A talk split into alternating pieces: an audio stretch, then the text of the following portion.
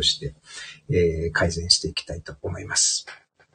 ではでは本題のですね、心の理論の方にですね、えー、続いて入っていきたいと思います。で、えっ、ー、と、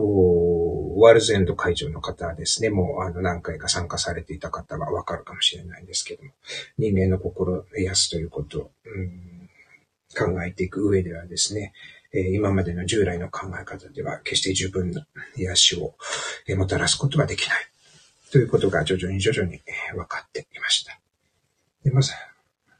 まあ、その心を壊してしまう一つの要因に、ストレス心理的なストレスですとか、災害ですとか、いろいろあるんですけども、そんな時にですね、よくですね、交感神経、副交感神経、その働きなどを説明してですね、えー、まあ、こういうことがあるから、こうした方がいいんじゃないか。そんな話を、うん、皆さんもどこかで耳にしたり、産業医に聞いたりですね。えー、まあ、メンタル、ヘルスケアの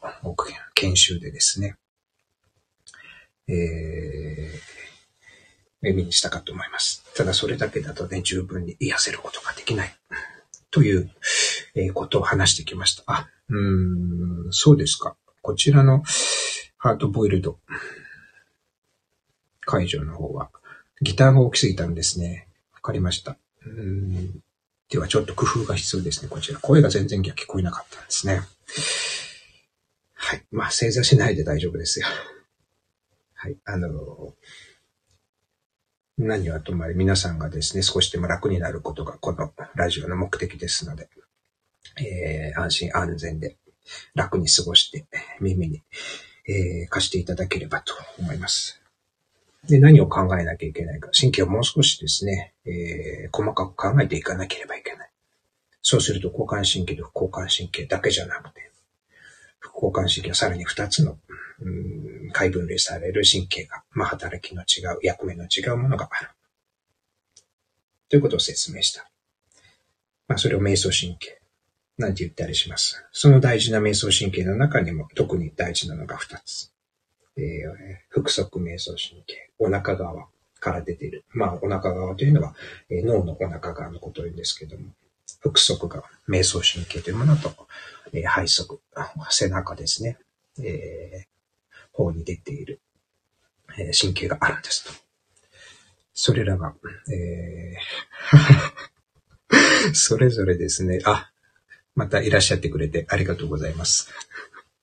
はい。あ、そうですか。聞き語りの方は、なるほど。えー、ワールド、ワールズエンドの方は、やっぱりあんまり良くないのですかね。えー、はい。まあ、そんな二元中継を、えー、初の試みとして試しながらやっていますので。で、その神経についてですね、少しどんな機能があるかは第1回、第2回で説明してきました。ただ、とてもですね、それだけでは十分に説明することができない。まあ、多少こう、お勉強になってしまう部分もあるので、なるべくですね、小分けにして、えっ、ー、と、一般的な、うん、イメージを湧きやすいような例を混ぜ合わせながら話しているところですね。えー、で、今回、第3回目からですね、その人類、えー、人類、たらしめているこの2つの瞑想神経についてより深く、えー、潜っていきたいと思っています。もしかしたら、すでにですね、1回目、2回目聞いた方、おま、お腹いっぱいで 難しかったかもしれないんですけども、えっ、ー、と、少しずつ復習をしながらなるべく簡単に話せればと思います。まあ、できたら、あの、いい塩梅で 忘れてくださってるといいんですけども。まだまだ、えー、先は長いので、えー、楽にしてですね、お付き合いくださればと思います。どうぞ、あの、合わなかったら無理せずに、えー、いてください。その、まあ、心のケアの中ではとても重要な格言として、less is more という言葉があります。これはですね、ついつい悩んでいる人、困っている人、うん、そういった方はたくさんの癒しを欲しくなってしまって、もっと聞いてほしい、もっとやってほしい。そんな風になります。でもそれはこの神経系にとっては逆効果。だから、より小さな関わり、変化が、えー、大きなですね、偉大な自己注意力の発言につながっていく。それを表す言葉が、less is more というものですね。あの、聞きながらなんか書いてくださる方がいて、えー、とっても器用ですね。えー、素晴らしい。神経系のなせる技ですね。では、えー、先に進んでいきます。ちょっと喉を潤しながらやっていきますので、皆さんもですね、楽に、えー、席を外したり、えー、喉を潤したりしながら聞いていただければと思います。そうすることで皆さんの神経系も、えー、より良い状態になることがわかりますので。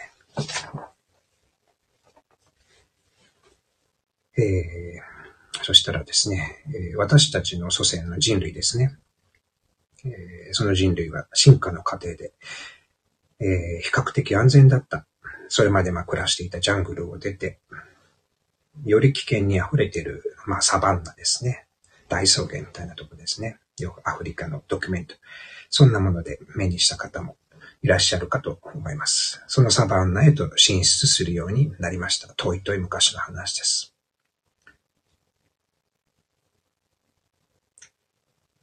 このサバンナ、とても危険に溢れている。なぜそんなに危険なのか想像してみてください。まあ、うっそうとしたですね、木々に生い茂るジャングル、視界も狭い。そこから一気にですね、えー、開けたサバンナの大地に進出です。自分の姿を隠す背の高い木々はほとんどありません。地平線の果てまで見渡せます。夕日がとても綺麗に見えます。夕日に照らされます。そんなサバンナです。まあ綺麗だなで済めばいいんですけども、いいことだけではありません。こっちから遠くの向こうまで見えるということは、遠い向こうからも、えー、自分自身、こちらが見えるということになります。まあ向こうには何があるか。えー、獰猛な肉食獣などですね。私たち人類ばかりではありません。そうすると祖先の人類は肉食獣に見つかり、襲われ。大人ら、大人だったらまだしも、子供はすぐに、えー、奪われる。命を奪われる。危険がぐっと高まってしまいます。私たち人類の祖先、チーターのように素早く走ることはできませんし、戦うための角も牙もありません。だから、うん、まあ、子供を守って子孫を残すためには、なるべく多く子供を産んで、そして育てなければ、大人へと、大人になるまで、自立するまで、育てていかなければならなかったと言えます。この人類にですね、発情期がなくて、常に生殖可能、えー、なのは、昔ですね、このような進化図が長い間あったからと言われています。でもですね、一人で、えー、まあ、母親、母体一人で多くの子供を育てるには限界がもちろんあります。手は二本ですし、できることは限られてしまいます。食べ物も限られます。だから、うん、人類がですね、集団で協力してですね、仲間で協力して子育てをする必要が出てきたと言えるんですね。例えばですね、生涯、えー、生殖が可能だなんて言われているチンパンジーなんかがいるんですけども、チンパンジーと比べるとですね、人間は、その生殖できる、生殖可能な年齢と寿命ですね、寿命の間に大きな大きな差があるということが、えー、知られています。これはだいぶ昔からずっと前からですね、ある現象の一つです。えっと、コメントありがとうございます。こんな感じで少しずつ話していきますので、えー、ご自由に聞いていただければと思います。まあ余談なんですけど、この生殖可能年齢を過ぎた女性、人間のですね、女性。でも、えー、赤ちゃんにですね、えー、形だけでも授乳することで、えー、再び母乳が作られるということがあるんですね。実際ですね、そういうような、えー、狩猟採取民族ですね、も、えー、今、現時点で現存しているということも知られています。まあ、なんでか。ここにもですね、えっ、ー、と、以前、えー、1回、第1回、第2回とか、えー、話題にもしました、えー、ホットな研究領域の一つ、え遺伝子のですねえ、エピジェネティクス。これが関連しています。進化圧など刺激によって遺伝子の発現のパターンが変わるということですね。エピジェネティクスというのはそういうことです。だから、一旦終わっても授乳を再開、形だけでもやることで再び作られるスイッチが入る。そんな不思議な人体には力が隠されているんですね。人間の女性はですね、えー、授乳を止めれば、えー、まあ、つまりその母乳の分泌を止めれば、月経サイクルですね、というものが再開して、再び妊娠可能になる。可能になります。これは、えー、子供を産んだ。まあ、えー、お一人でなかったり、お一人でも、えー、複数でも、何人かの子供を産んで育てた女性は周知のご存知の通りなんですけども、この分泌にもですね、えー、神経伝達物質のオキシトシンというものですね、が重要な役割を果たしているということが分かっているんですね。人類はですね、こんな風にして神経伝達物質、まあ、小さな小さな体の中をめぐる物質ですね。このオキシトシンをスイッチのように使って、えー、様々なえー、私たち人間の奥に秘められた力を、えー、オンにしたりオフにしたりしているということ。そういうことが分かっています。どうしてそんな複雑な仕組みを備えたのか。それは少し前、先ほど話したですね、集団で、仲間で子供を育てるということが関係しているんですね。この仲間、群れの中で協力するためには何が必要か。仲間といえども合う、合わない。敵味方。それはわかりません。人間だからといって全てが分かり合えるわけではない。だから、様々な紛争が今もなお続いています。だから、人類といえど、人間といえど、お互いがお互いにとって危険な存在じゃなくて、えー、互いに味方、友好的なことを確認していく必要が生じてきました。それを成立させるために、この神経、腹側瞑想神経、まあ、瞑想神経の一つですね、が発達してきたと言われています。これはだから別名、私たち、えー、トラウマケア心理学者の間では、社会交流システム。というふうに呼ばれたりします。つまり、自分以外の、えー、同種、他者と個体と友好的に関わるためのシステム、神経システム。それが腹側メソ神経に備わっている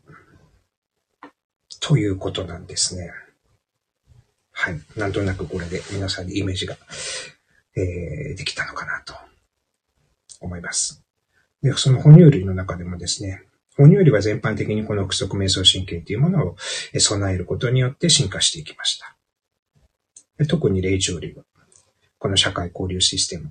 腹側瞑想神経がより複雑に進化していったんですね。そしてその最も顕著な生き物がこの地球上で、えー、一つ私たちホモサピエンスということになるんです。だから私たちはですね、このオキシトシンと瞑想神経を駆使してですね、えー、過酷な、この地球上で生き残るための複雑なシステムを構築してきて、構築してきたことによって生き残ってきた種族だと言い換えることもできるんですね。これが私たち人類人間が社会的な動物と、どこに行っても人間は社会的な生き物だ、生き物だって言われますね。まあ言葉では あの、腐るほど、飽きるほど耳にしましたけど、実は、えー、何気なく、皆さん、周りの方、上司などが使っている、その社会的な生き物と言われる背景には、このような進化図、複雑な神経の進化があるんだということを今回知っていただくだけでもですね、あの、私の方では目的達成かな、なんて、えー、思っています。まあ、平たく言ったら人は一人では決して生きられないということはこの、えー、神経の面からも言えるんだという、そんなふうに私は思っています。え、ちなみにですね、うん、まあ今、多様性の社会、SDGs と呼ばれるようになった現代社会ですけども、この地球上にですね、どれだけの生き物がいるのか、えー、ご存知の方はいらっしゃったりしますかね。まあ、物知りの方は、あの、どこかで見たり、まあ、NHK とかでもやってますから、えー、ご存知かもしれないんですけども。私たちホモ・サピエンスは、えー、ただ、え一種だけですね、一つ。じゃあ、えー、ホモ・サピエンスが含まれる哺乳類。哺乳類はですね、だいたい6000種ぐらい、えー、いることが分かっています。では植物。植物はですね、えー、桁が一気に変わって40万種。40万種類ですね。生息していることが分かっています。それよりも多い種があります。それは何か。実は昆虫ですね。まあ昆虫好きな方は、え図鑑などに、え書かれていると思うので、えー、基地の知識かと思いますけど、昆虫に至ってはですね、100万種類。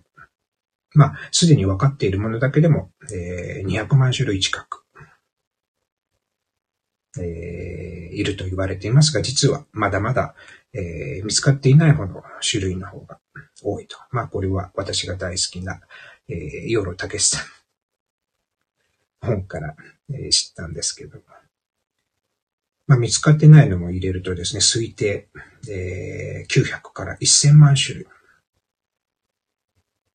のものが、生き物がいると言われてたりします。学者によっては3000万とか1億とかいう方もいます。それはちょっと私も、えー、どこが本当なのかは想像するしかないんですけど。でもその中でも私たちホモサピエンスという種は一つだけ、一種類だけなんですね。でも、私たちは一種、ホモ・サピエンス一種だけでこの地球上に生きている、生き残っているわけではないんです。たくさんの命、動植物など、その命をもらいながら生きています。もちろん食べることもその一つです。だから、命をいただきます。ということなんですね。まあよく学校で小教育なんてありますけども、どれだけの子供はその意味を感じながらいただきますと、えー、言っているのかななんて、時々、まあ昔は、えー、学校の子供たちを見ながらカウンセラーをしていた時もありますけど、思ったりします。でもやはり学校全体が生き生きとしている学校子供たちはやはり食に対してもすごく前向き、えーな印象を受けたなというのがあります。それだけでなくてですね、私たちは状態筋、えー、様々ですね、私たちの体中、皮膚ではですね、状態筋がいたり、体の中にもたくさんの、えー、細菌、腸内細菌などと共に生きています。文字通り共生しています。細胞レベルで言えばですね、もうミトコンドリアが最初の共生生物ですから、その細胞に住み着いたんですね、ミトコンドリアが。だから、そんなことを考えるとですね、腸内細菌になってミトコンドリアに比べると、ついこの間のことに一緒に暮らし出した、生き出したのは、えー、感じたりもします。まあ、腸内細菌はどれくらいいるのかななんて、昔、脳腸相関という本を読んだことがあるんですけども、なんとですね、100兆から、まあ多い人だと1000兆ぐらいいるんですね。すごい数ですよね。全部集めたら2キロぐらいになるみたいです。2キロぐらいって言うと、あの、水2リットルの ペットボトルに満タンの腸内細菌が皆さんの体中に、体の中にいるということですね。ちなみに私たち人間のホモサピエンスの細胞の数が37兆ぐらいだって言われてますから、腸内細菌の数は少なくともその2倍から多かったら20倍もいることになりますね。で人間のうん脳神経細胞、私たちは頭の神経細胞で考えたりしますけど、神経細胞がどれぐらいあるかっつったら、まあ、たったの1000億なんですね。1000億と。その1000億の神経細胞から伸びるシナプスで私たちはものを考えているわけですから、それ以上のもの、到底理解できるわけがないな、なんて私は思ったりします。まあ、あの、こんな風にですね、あの、専門的なことを語りながら、ちょっと雑談を交えてですね、えこの心の理論について話していければと思いましたけども、そうですね、今日だいたい30分ぐらいにしようかと思ってたので、うん、この辺で、えー、終わりましょうかね。えー、まあ、この辺にいろいろ私の中ではですね、えー、まあ、で、伏線をですね、交えてですね、後で回収していくのが好きなので、